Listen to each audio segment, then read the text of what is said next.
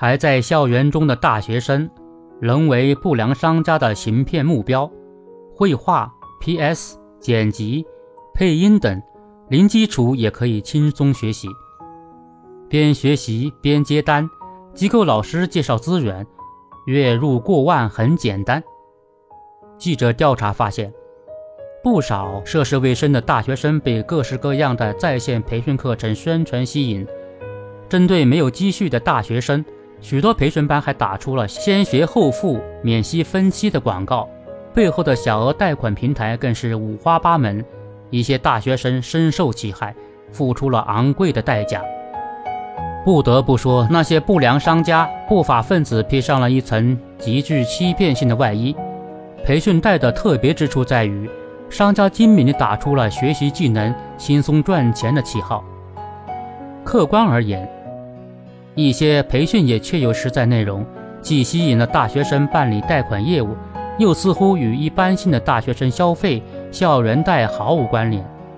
这也是针对大学生的培训贷悄然做大、为祸甚广的一个重要原因。而实际上，所谓的培训贷。不过是先前校园贷的翻版罢了，同样是针对涉世未深大学生设下的金融陷阱，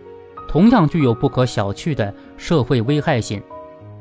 翻看报道，一个所谓的线上原画培训班，听完一节直播课后，某大学生就在该培训机构老师的鼓励下，一步步签订了每月支付八百八十元、十二期分期，总计一万零五百六十元的贷款协议。没有积蓄的大学生为了还贷，不得不用生活费填补窟窿，过得十分拮据。有的大学生不再听课五个月了，还在辛苦还贷，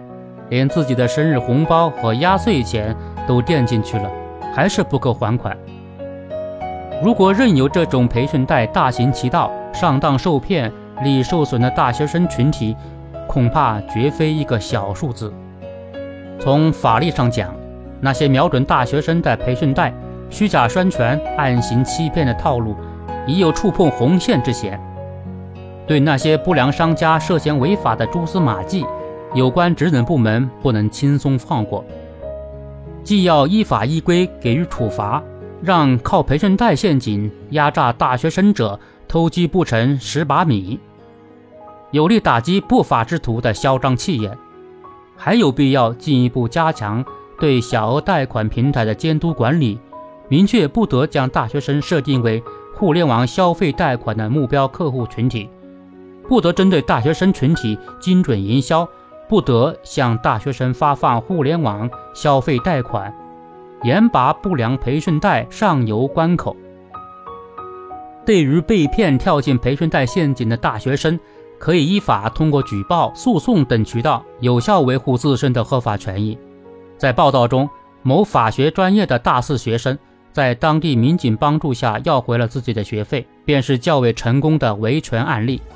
对于大多数大学生来说，他们缺乏维权的专业技能，从学校到有关职能部门应提供支持，帮助他们依法讨还被骗走的金钱。长远来看，对于不良培训贷，还需要全社会联手，构建日常监督机制。加强培训警示，做到早防范、早教育、早发现、早处置，更好地保护大学生的合法权益。